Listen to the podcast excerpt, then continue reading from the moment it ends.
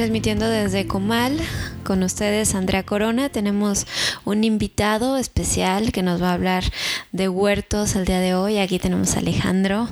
Hola Alex. Hola, ¿qué tal Andrea? Muchas gracias por la invitación. Alejandro Andrade del Rincón Verde y será un placer hablar de huertos urbanos hoy. Venga, para todos aquellos que hayan tenido eh, ahora en esta pandemia esta inquietud de empezar a ser autosustentables y empezar a tener sus propios alimentos en casa, pues bueno, aquí Alejandro nos va a dar una, este, los primeros tips para empezar, algo muy básico y para quien ya lo esté haciendo y quieran tener este, como ideas de cómo expandirse, pues aquí lo van a, lo van a poder consultar. Entonces, pues vamos a dar inicio. Eh, ahora sí que, Alex, cuéntanos cómo fue que tú empezaste a, decir, bueno, quiero dedicarme o abrir una empresa que tuviera que ver con esto de los huertos urbanos, porque el nombre, eh, cuál fue la espinita que te hizo decir, por aquí me voy a dedicar. Fue, fue muy vaciado porque yo soy ingeniero en sistemas de, profesión, nada que ver con la ah, agricultura, pero al, al descubrir que desperdiciaba mucha comida, antes los, las cadenas comerciales de, de, alimentos vendían como alimento para familia. Yo al vivir solo tenía que comprar lechugas grandes o bolsas grandes que llegaba el fin de semana y esa lechuga pues ya se había echado a perder y que tristemente tenía que tirar, ¿no? Ni siquiera entraba en un tema de compostaje porque ni sabía que existía. Entonces yo dije, pues vamos viendo, debe de haber alguna manera de, de, de hacer esto mejor o, o, no desperdiciar tantos alimentos. La primera idea fue pues compra la mitad o compra menos. La verdad es que ya después me daba flojera regresar y comprar. De todas maneras terminaba desperdiciando. Entonces ya después me, me fui adentrando pues algunas este, blogs, información pero muy de, de, por allá de Europa, ¿no? De España sobre todo. Sí, están más involucrados, ¿no? Sí, ya van un poquito adelantados en, en ese tema, entonces tengo la oportunidad de viajar a Europa y lo primero que hago fue buscar algún curso de huertos, ¿no? Entonces... ¿Tuviste que irte al extranjero para...? Fue coincidencia porque fue invitación para, para pues, entre vacaciones y visitar a unos amigos, pero aproveché el viaje y en Barcelona tomé un curso, luego viajé a Suecia, donde visité unas granjas y terminé en Inglaterra visitando unas cuestiones que se le llaman Green Bank, donde te rentan una parcelita y hacen toda una comunidad alrededor de, esos huertos. ahora sí que un soporte, ¿no? Alrededor de... Entonces me traje esas ideas y dije, pues vamos ahora a ver si funciona, ¿no? Y como todos, yo también era de los que pensaba que mataba todas las plantas, que no tenía mano. Siguiendo ciertos pasos y cierto orden, empecé a germinar, empecé a tener mi huertito y vi que este pues sí se podía, ¿no? Tener un huerto en espacios reducidos en la ciudad. Y pues de ahí dije, cómo no, también vi que era un gran potencial. Sabemos que las tendencias de Europa, de Estados Unidos o de otros países después llegan aquí, ¿no? Pero también me motivó esa cuestión de eh, las otras empresas que yo ya traía, pues sí generábamos trabajo, pero no hacíamos como un extra por el planeta o, beneficiar mm. algo más, ¿no? Que también como, como empresario, como emprendedor, siempre traes como esa cosquillita de, pues ya también me toca dar más, ¿no? Entonces empezamos eh, el Rincón Verde. ¿Y por qué el Rincón Verde? Porque era transformar espacios grises en rincones verdes. Entonces este, empezamos el primer año ayudando a muchas asociaciones, dimos cursos gratuitos, eh, nos involucramos, intentamos para ir unos huertos comunitarios, y, ya después también nos sentamos y dijimos stop, o sea, también esto tiene que ser rentable. porque si no, pues va a llegar un momento en que nos quedamos sin dinero y, pues ya hasta ahí terminó la, misión y, se va para el proyecto. Entonces empezamos ya a comercializar los cursos y abrirlo a, las, a las personas, al público. Y la verdad es que tuvimos muy buena respuesta porque si hay gente interesada, ¿no? A pesar de que todavía no llega como tal una tendencia, no quiero decir moda, pero pues sí luego necesita llegar como cierta moda para que la gente despierte. Eh, hoy, después de casi cinco años, ya veo todavía pues que ya se empiezan a meter gobiernos, acaba de salir en Ciudad de México la ley de huertos urbanos, entonces mientras esas empresas grandes, gobiernos, municipios demás empiezan a empujar estas iniciativas, creo que se va a dar a conocer y, la gente pues también con todo esto del encierro eso nos empezaron a buscar más. Algunos fue un poquito como un distractor de decir que hago en casa pues vamos haciendo un huerto hay personas que sí ya se involucraron un poquito más por ese cambio también de escasez de alimentos, saber que mejorando tu alimentación, pues también eres menos susceptible a... Sí, y también a no este tener que tener contacto ahorita con supermercados o que mercados cerraron, ¿no? Y, y el decir, bueno, también yo puedo controlar qué le pongo a mis, a mis alimentos en ese aspecto de no pesticidas y, y bueno, también este rollo orgánico que está muy en, en boca ¿no? En, de moda, ¿no? Sí, que ahí también habría que comentar, este, han utilizado de, mala forma lo orgánico, porque también no necesariamente decir que es orgánico es bueno, ¿no? Hay botana orgánica y, es chatarra, y también ahí está la cuestión de lo sostenible, ¿no? Donde convives y no a lo mejor por querer poner un huerto o un plantío de aguacates vas a quitar otros árboles y no vas a convivir con el medio, ¿no? Pero a lo mejor es orgánico porque no utilizas pesticidas y demás, pero ya talaste otras especies de árboles y, ya estás afectando el ambiente, ¿no? Entonces, pero sí la, la gente realmente que ya se empieza a informar un poquito más, pues sí busca en, en como solución en los huertos, pues una forma de alimentarse de autoconsumo. Mm, varios de nuestros clientes podrían decir que iniciaron porque también tenían sus, sus hijos algunas enfermedades. Eso es interesante. Como este, este del, del, gluten, este intolerancia, al, gluten. o a ciertas alergias a alimentos ya procesados, o con muchos este pues sodio demás. Entonces, este pues vieron en nosotros como un aliado de decir, "Oye, yo puedo controlar como bien decías que no le meta químicos, que vea el proceso de cómo está creciendo y después se terminan enamorando de ese proceso, ¿no? Y creo que también te enseña cuestiones de ciclos, cuestiones de, de, que debes de esperar y que no abres el refrigerador y ya tienes ahí los alimentos. Eso es muy importante en esta época y, bueno, como esta... Eh, ahora sí que millennials, ¿no? Generación millennials que queremos tener todo rápido, queremos tener todo al momento que queramos.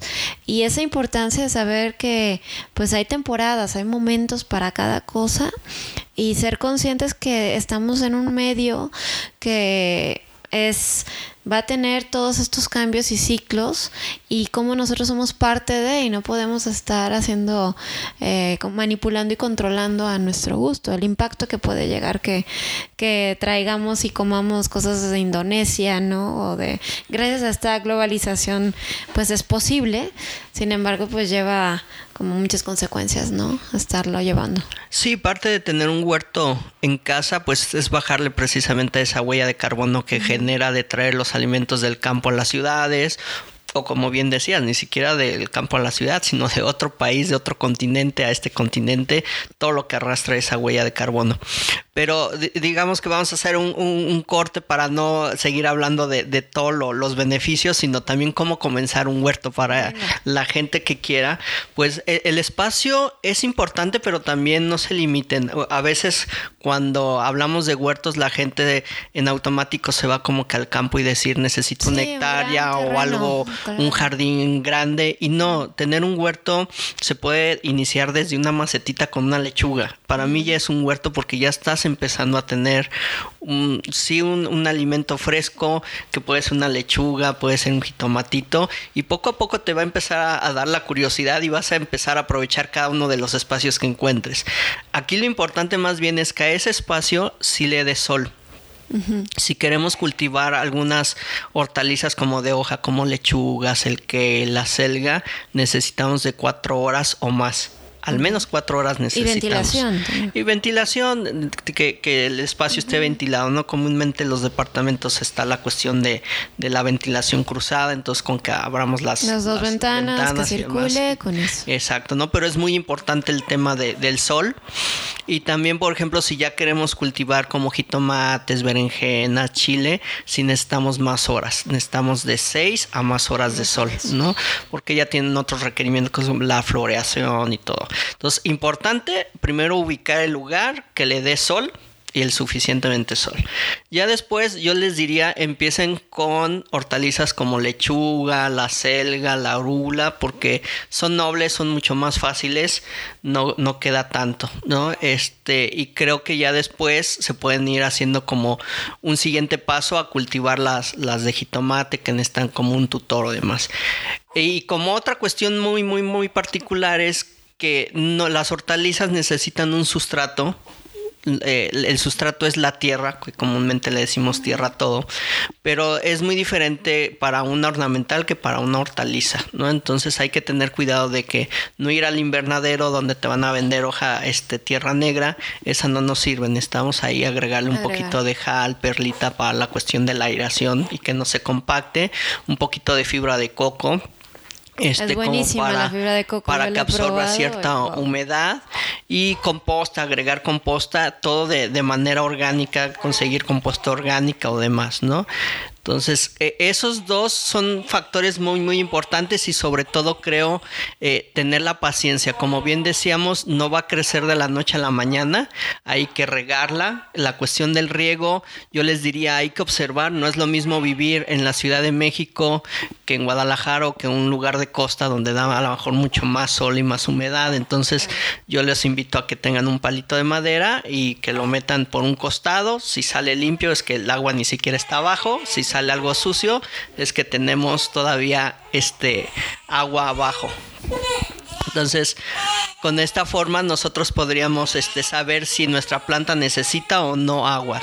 Entonces, yo creo que con esos tres pasos que ahorita hagamos de ubicar el espacio, que tengamos sol, saber que hay un sustrato tierra especial para las hortalizas y que no es cualquiera, y luego la cuestión del riego, estar supervisando y no irse como cada tercer día o algo, porque también hay hortalizas como el apio que van a necesitar pues más, o como el jitomate que ya cuando están con los jitomates también va a demandar más agua. Creo que con esos tres pasos podrían iniciar. Yo los invito a que realmente no, no lo hagan en grande, comiencen con dos, tres macetitas, empiecen a experimentar, es mucho de prueba y error la agricultura urbana, de observación, de ver qué es lo que pudo haber fallado y, repetirlo, a pesar de que es un ser vivo, pues bueno, no, no se sientan culpables si de repente se le mueren las plantas. Y también otro de los beneficios es que van a tener ¿eh? alimento, alimento vivo y que también van a traer a polinizadores, de repente se va a crear ahí un microhábitat donde vamos a ver mariposas, orugas y demás, ¿no? Entonces también no se asusten, creo que las plagas es algo que sí o sí van a tener, pero yo por eso les decimos control de plagas y no eliminar las plagas. Necesitamos controlarlas porque si no hubiera pulgones no vienen las catarinas a querer comerse esos pulgones y es todo un círculo virtuoso lo que se genera. Entonces, pues yo, yo encantado de, de darles asesoría, no cobramos porque nos pregunten, oye Alex, queremos iniciar, ¿cómo iniciar? Nos pueden buscar en redes sociales como el Rincón Verde y con mucho gusto les podremos brindar todo lo que necesiten para iniciar el huerto. Ahora, has sacado tú unos libros muy buenos. Quisiera que nos dieras el comercial. Justo esto que comentabas de qué sustrato utilizar, qué tipos de plantas van con cuál. Entonces, si nos pudieras este, dar tus redes sociales, ahora sí que dónde podemos encontrar tu libro, cómo lo pueden conseguir. Este, y bueno, también por medio de las redes este, de Comal, también nos pueden este, contactar. Tiene, eh, bueno, yo en lo personal tengo ahorita ya, este, bueno, el huerto, gracias a, este, a Alejandro que me ayudó a instalarlo. Y pues bueno, ahora sí que ha sido eh, pues ya una tercera cosecha que he tenido ya con, este, con el huerto, desde tener berenjenas, lechugas, betabel, este, jitomate, fresa y pues ahora sí que ha sido un, todo un aprendizaje, sí, sin duda. y, no hay nadie que pase ahí por la casa y diga yo quiero uno. Entonces los, los invitamos a que vean en sus redes sociales como todos los las alternativas, como dice Alejandro, que pueden tener desde un vasito ¿no? Ahí mismo puedes tener desde el germinador, que tiene uno muy, muy bueno para la cocina este, hasta tener ya las, las cajas y los box, ¿no? Entonces, a ver, Alejandro, dinos dónde pudieran encontrar Nos pueden buscar tanto en Instagram, Facebook como El Rincón Verde. También tenemos un canal de YouTube donde tenemos muchísimos videos. También lo, pueden buscar como El Rincón Verde. La página web es el rincón-medioverde.com. Y de los libros me atreví a escribir este, después de documentarme, seguir leyendo, leer y leer muchos libros, tanto de, de España, Francia, Alemania, que están muy adelantados, porque casi en México no tenemos como información entonces el primer libro que, saco es Huerto Orgánico en Casa, que habla ni siquiera para el que quiere como documentarse, sino que el que ya quiere emprender su huerto te lleva de la mano qué es lo que necesitas hacer, los pasos que necesitas seguir. Yo siempre he dicho que es como una receta. Eh, no puedes, a lo mejor no estudiaste para chef, pero si tienes los ingredientes y tienes los pasos y los sigues, a lo mejor la primera vez no te sale súper delicioso, pero le vas agregando como ese sazón tuyo y ese sabor. Igual en los huertos, si tú tienes esos pasos y tienes los insumos necesarios y los sigues, vas a tener un resultado. Tal vez al principio, como bien decía, no, no todas las plantas te vivan, pero si lo vas haciendo, vas experimentando, pues al final vas a tener un lindo huerto. Y el otro libro que escribí fue el de control de plagas y enfermedades con métodos orgánicos, nada químico. La verdad es que las mismas plantas te sirven para, para hacer tus biopreparados o tus barreras, tus plantas aromáticas te van a servir de distractores para que las plagas no lleguen a tu huerto. Entonces también hay, eh, en ese libro hay más de 50 recetas de biopreparados que los pueden conseguir en Mercado Libre o escribiéndonos a las redes sociales. Y ahora para estas fechas navideñas, Huertos Urbanos tiene preparado algún regalo que se pudiera dar. A ver, cuéntanos Alex, ¿qué, qué se pudiera dar ahora en Navidad? Pues les podemos dar el 10% de descuento si te escriben a través de las redes de, de, Comal. Excelente. Pidan su descuento y con mucho gusto lo aplicamos. Y, y sí, les podemos ayudar. Solo, solo yo los invito a reflexionar porque a, a la hora de regalar un huerto es sería un grandioso detalle, pero estamos regalando una responsabilidad, ¿no? Es como regalar una, una mascota, entonces no a cualquiera, a lo mejor por el espacio y todo lo que hemos hablado, pero si conocen a la persona, saben que está preocupada por la alimentación, una vida healthy, fit y demás, creo que sería un regalo espectacular en esta Navidad. Entonces, o, de Año Nuevo, ¿no? En cualquier momento creo que regalar un huerto es regalar vida y, y, sobre todo, pues, este, aprovechar esos, esos espacios que tenemos, ¿no? Como bien decía, el transformar espacios grises en rincones verdes y estos que sean bonitos y productivos también es una forma de, ayudar al, planeta que también lo, necesita, reconectarse con la naturaleza, también esa cuestión de los huertos de, de ir y, empezar a regar tu plantita, cuidarla, también dejamos fuera la tecnología y hacemos un desenchufe tecnológico y de ese eh, día a día, minuto a minuto, a dedicarle un tiempo a nuestro huerto, a nuestras plantas y demás. Entonces, creo que puede ser un detalle que contemple muchísimos beneficios que le puedas estar regalando a esa persona. Claro, y como comenta Alex, pueden empezar desde un propio germinador en la cocina para tener ahí tus microgreens hasta los airbox que son macetas que ya eh, tienen toda la parte del sustrato y están diseñadas para que puedan eh, irrigarse y, y, tomar el agua que la planta necesita. Eh, ahora sí que tiene toda una gama de plántula desde todo el equipamiento para poder tener tu huerto en óptimas condiciones. Así que este, los invitamos a que vean la página. Pueden revisar las redes sociales de Comal, Comal Crea la página, este, nuestra página de internet, este, www.wearecomal.mx y ahora sí que las redes sociales de Huertos Urbanos, escojan qué es lo que, lo que quieran y por medio de las redes sociales de Comal se les aplicará el 10% de descuento. Entonces ahora en estas fechas navideñas, que siempre en enero todo el mundo se quiere poner en la dieta y ahora sí los propósitos de año surgen, aunque ha sido un, año muy loco, eh, ahora sí que puede ser toda una buena oportunidad de reencontrarse con esta con este estilo de vida y conectarnos con, las plantas. Así que, este, ¿algo más con lo que quieras cerrar, Alex? Eh, sí, yo, yo los invitaría a que inicien ustedes, pero también inviten a sus amigos y familiares si creen comunidad. Creo que es parte que hemos perdido. Yo recuerdo mucho que conocía a, cada uno de mis vecinos, ¿no? En aquel entonces hacíamos posadas, convivios y demás. Hoy lo vivimos en, en torres de departamentos y no conocemos al vecino de al lado. Creo que si aprovecháramos los espacios y mi amigo tuviera lechugas, yo berenjenas, otro amigo chiles y demás, pues podríamos tener como ese compartir la, la, cosecha y la experiencia, ¿no? Entonces, si nosotros empezamos a hacer esas comunidades con amigos, familiares, vecinos, estaría muy padre porque podríamos estar cuidando un pequeño espacio que nos consumiría poco tiempo, pero eso al replicarlo por N cantidad de personas, podríamos sí ya tener un autoconsumo. trabajar en equipo. Y trabajar en equipo, así es. Entonces, sí, también estos condominios, ¿no? Que es un espacio que, que se comparte ahí en los jardines, se puede aprovechar de compostaje y para tener tu, tus calabacitas y tus chayotes y tus jitomates. Sí, poco a poco yo les invito a, que lo hagan y se van a ir enamorando y al rato entran en el tema de la composta y al rato ya también tengo clientes que ya empiezan a obtener semillas y empiezan a tener su banco de semillas.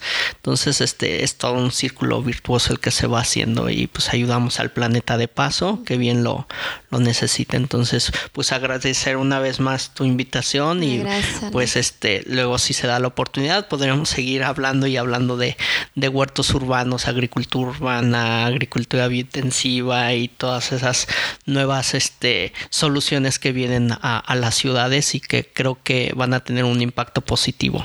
Perfecto, pues espero que se hayan quedado con eh, algo nuevo, con un aprendizaje o ahora sí que con una guía, ¿no? De si quiero tener un huerto urbano, ¿a quién acudo? Entonces aquí tienen a este Alejandro que con gusto los puede asesorar. Y bueno, pues seguimos este ahora sí que poniendo el resto de podcast con estos temas de salud y medio ambiente. Saludos.